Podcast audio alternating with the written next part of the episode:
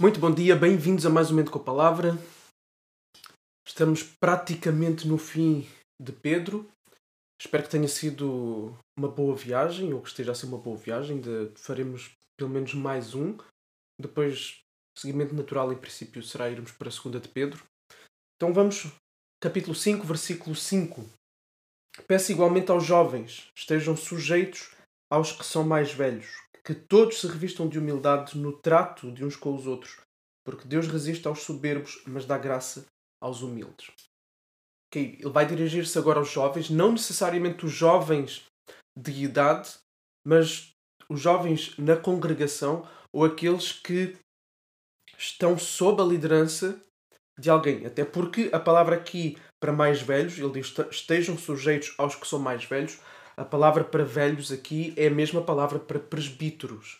Okay? Uh, o presbítero é aquele que é o mais velho, no sentido não de idade, porque isso não é um requisito para ser presbítero, mas de maturidade, sendo o tal exemplo que nós falámos ontem, e como líder, ok? Como alguém que exerce a liderança, que foi escolhido pela igreja, que reconhece o seu chamado por Deus e reconhece a chamada por parte da igreja e aceita esse cargo de conduzir, de liderar, de servir, ok? É uma liderança que serve, ok? Uma liderança que acontece por meio do serviço ao outro.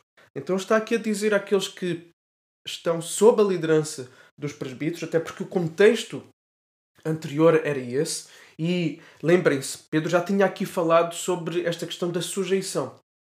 A sujeição por parte dos dos cidadãos, de todos nós, às autoridades civis, ao governo, ao Estado, a submissão por parte da esposa aos seus maridos, o respeito que elas devem à liderança do seu marido, e aqui, agora, o contexto da igreja local, ok? Em que as ovelhas se sujeitam, se submetem, respeitam a liderança do, do presbitério da igreja, ok? E lembrando sempre, nós temos muita dificuldade com esta palavra devido à conotação que ela foi ganhando com o tempo de sujeição, de submissão e até mesmo de respeito. Ok? Nós trazemos uma conotação negativa, mas ela não tem que ter essa conotação negativa. É apenas a pessoa se colocar sob a autoridade que foi conferida a alguém para assumir aquela responsabilidade. Isto não quer dizer que decisões não sejam questionadas, não quer dizer que opiniões não sejam dadas, não quer dizer que essa pessoa em determinados momentos perde toda a sua autoridade. Okay? Há determinados momentos em que perde toda a sua autoridade, incluindo os presbíteros, e a Bíblia coloca uh, espaço e delimita essas linhas que protegem a comunidade, protegem a igreja e que dão pontapé em todo aquele que ultrapassa essas linhas desrespeitando o ofício que estão a ocupar. Ok? Então, e lembremos-nos que a responsabilidade de quem lidera, de quem conduz, é exatamente esta: é liderar, é ir na frente para conduzir os outros a contextos de maior florescimento, a contextos de proteção, a contextos de segurança e sempre implicará sacrifício, implicará generosidade, implicará amor, implicará compaixão. Okay? Então há um movimento por parte de quem lidera que tira da pessoa para que o outro tenha. Okay? Então esta liderança é uma liderança que é servil. Okay? Exatamente igual à liderança de Jesus. É uma liderança que está a ponto de ir para a cruz para dar a sua vida para que os outros tenham vida. Okay? Todo líder deve ser assim. Todo líder político, todo líder em casa, todo líder na igreja. Deve estar pronto a ir para a cruz, a sacrificar-se a si mesmo, aos seus sonhos, aos seus objetivos, ao seu conforto, para que os outros possam ter vida. Ainda que esses outros sejam aqueles que o estejam a crucificar. Ok? Então esta deve ser a postura do líder. Agora, claro que é fácil se sujeitar a uma liderança assim. Né? Se se percebe que é uma liderança que vem ao nosso encontro. Embora, às vezes, também existam, porque há sempre, há sempre os haters em todo o lado, prontos para criticar tudo, prontos para apontar dedos toda a hora, porque têm um problema com eles próprios. O problema, eles acham que é com quem, que é com quem está na frente, que é com as outras pessoas, mas normalmente essas pessoas que criticam tudo e mais alguma coisa, o problema delas é com elas próprias. Okay? Então, se tu és esse tipo de pessoa, tens um problema sério, grave e profundo para resolver contigo próprio. Okay? Então, sujeitar-se à liderança. No caso aqui da igreja. Aos presbíteros. Agora, se quisermos ver para os mais velhos, esse também é um ensino bíblico, ok? Para os mais velhos de idade, esse também é um ensino bíblico. Os mais novos devem se sujeitar, devem respeitar, devem ouvir, devem seguir os mais velhos, ok? A liderança deles. E agora ele vai trazer um outro imperativo: que todos se revistam de humildade no trato de uns para com os outros, ok? Que haja humildade de todos para com todos, ok? Mesmo e a ideia é exatamente a mesma. Esta questão da sujeição tem também a ver com humildade. Quem não é humilde não consegue se sujeitar, não consegue respeitar a liderança e a autoridade do outro. Okay? Quem não é humilde não consegue fazer isso. Da mesma forma, quem lidera tem que ser humilde diante de quem é liderado. Okay? Então, deve haver este movimento de humildade de todos para com todos. E este é um ponto-chave em toda a Bíblia. Este é um ponto-chave, esta é uma das marcas do cristianismo. Porque se não houver humildade, não há cristianismo. Se não houver humildade, não há cristão. Okay? Então, este primeiro passo, este primeiro movimento da pessoa em direção a Deus começa exatamente na humildade. Bem-aventurados os pobres de espírito, os mendigos de espírito, aqueles que sabem que não têm nada, aqueles que sabem que em si mesmos não têm recursos diante de Deus para receber o favor, qualquer bênção, qualquer compaixão de Deus. Sabem que aquilo que merecem é exatamente o oposto. Ok? Então, humildade, requisito principal da vida cristã é este: é a humildade. E uma prova de que nós muitas vezes não somos assim tão humildes é a forma como nós lemos as próprias Escrituras. Ok? Nós, por exemplo, lemos um salmo, ou lemos uma história que existe um opressor, e que existe um malvado, em que existe um injusto, e existe o oprimido, existe aquilo que está a ser maltratado. Olhamos para a história de José, vemos os irmãos a vendê-lo como escravo, vemos depois a esposa de Potifar a caluniá-lo, e nós tendemos, tendência imediata, automática, a nos identificarmos com quem? Com José. Será que alguma vez já nos procuramos identificar com os irmãos de José que venderam o irmão? Será que já procuramos tentar perceber se quantas vezes é que eu, movido por inveja, já vendi pessoas, já vendi a sua reputação, falando mal delas? Já procurei situações para denegri-las? Já me afastei delas da mesma forma que os irmãos se afastaram de José quando ele precisou deles? Será que já elaborei planos de vingança para com outras pessoas? Porque aquelas pessoas mexeram comigo, causando inveja em mim. Ok? Quantas vezes nós nos ligamos a quem é o mal da fita na história? Isso demonstra que nós não somos tão humildes assim. Porque nós somos, muitas vezes, os vilões das nossas próprias histórias. Do nosso casamento, no nosso relacionamento com os nossos filhos, na nossa igreja local.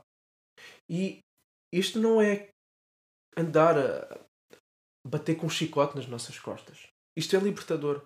Porque a partir do momento em que reconhecemos as nossas debilidades, reconhecemos a nossa insuficiência, a nossa miséria, nós vamos olhar para quem pode de facto dar sentido à nossa vida e para quem nos pode dar o poder para sermos novas criaturas com novos desejos, novas vontades, novas afeições, para quem nos pode dar um novo nascimento, e é aí que começa a vida cristã. Nunca há início de vida cristã sem humildade.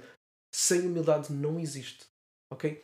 E essa humildade vai ser transversal a toda a vida cristã, e além dela ser transversal, ela vai ser crescente.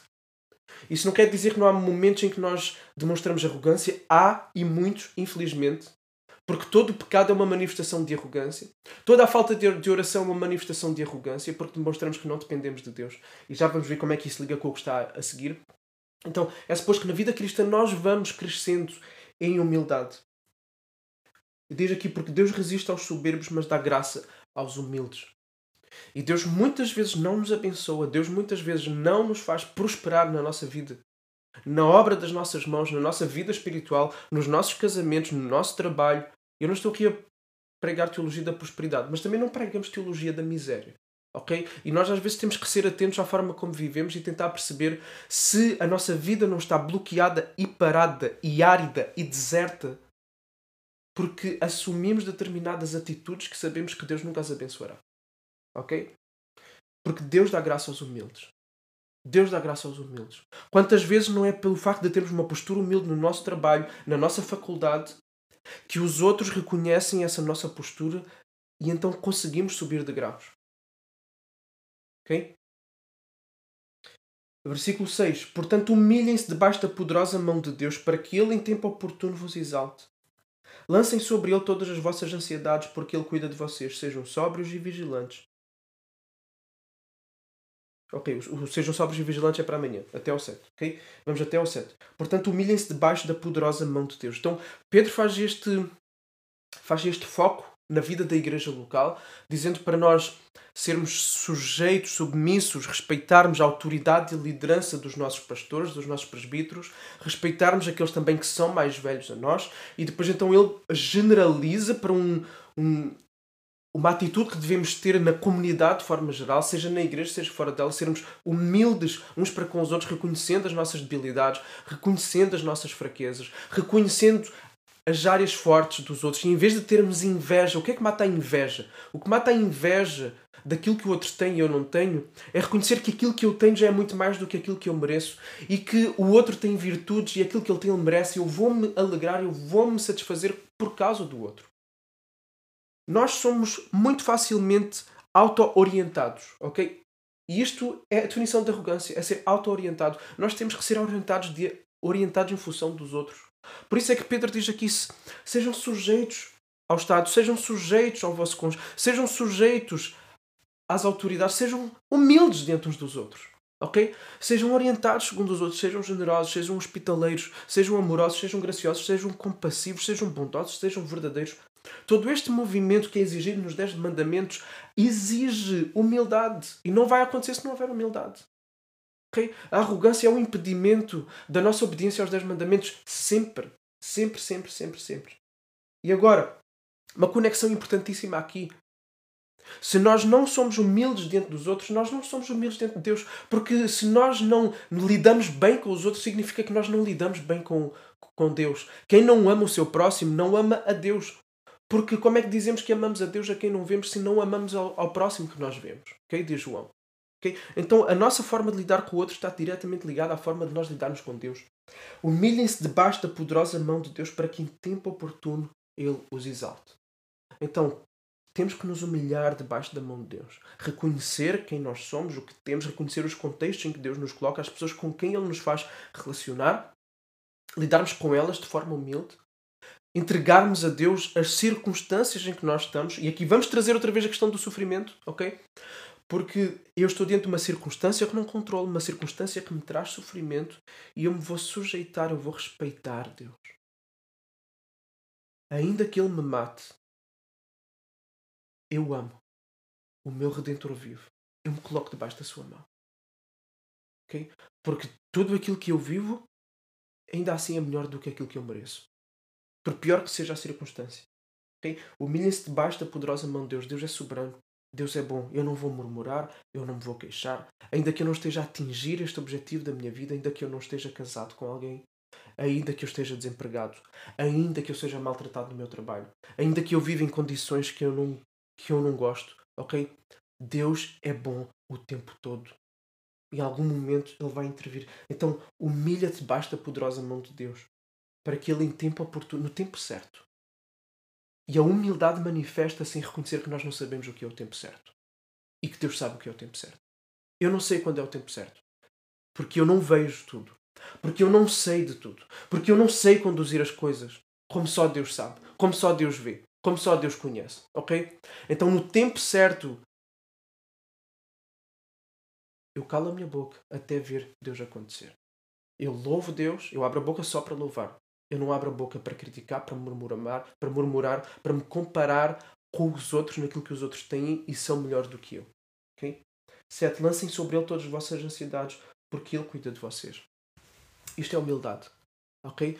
Nós lançarmos as nossas ansiedades diante de Deus é humildade. Nós guardarmos aquilo que nós queremos controlar e não conseguimos, e por isso ficamos ansiosos, porque queremos controlar aquilo que não conseguimos, ok? Isso é arrogância. Ficar ansioso é uma forma subtil de arrogância. Agora, eu lançar sobre Deus é uma das maiores formas de humildade que pode haver. Porque eu estou a dizer eu não controlo nada. Eu não consigo, eu sou totalmente dependente, insuficiente, incapaz naquilo que está sob as minhas mãos, na minha responsabilidade. E que na verdade não é assim tanta coisa, porque eu nem tenho controle no ar que me passa pelas narinas. Então eu vou cumprir, eu vou ser fiel, eu vou ser leal. E eu vou perseverar no meio do sofrimento. Agora, naquilo que não está no meu controle, eu não, não vou ter a prepotência de eu achar que vou conseguir fazer o que, o, que, o que quer que seja. Por isso, eu vou entregar nas mãos de Deus. Eu vou ser humilde, eu vou entregar nas mãos de Deus.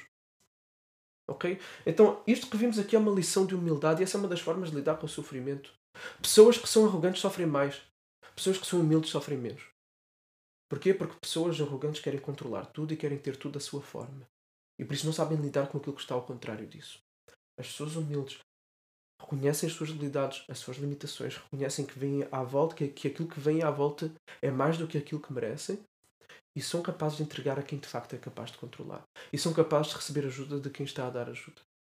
Okay? E não entram em murmurações e não entram em invejas e em ciúmes. Okay? Então, vamos trabalhar a humildade nas nossas vidas, pedir a Deus que Ele nos dê humildade. Deus te abençoe e até amanhã.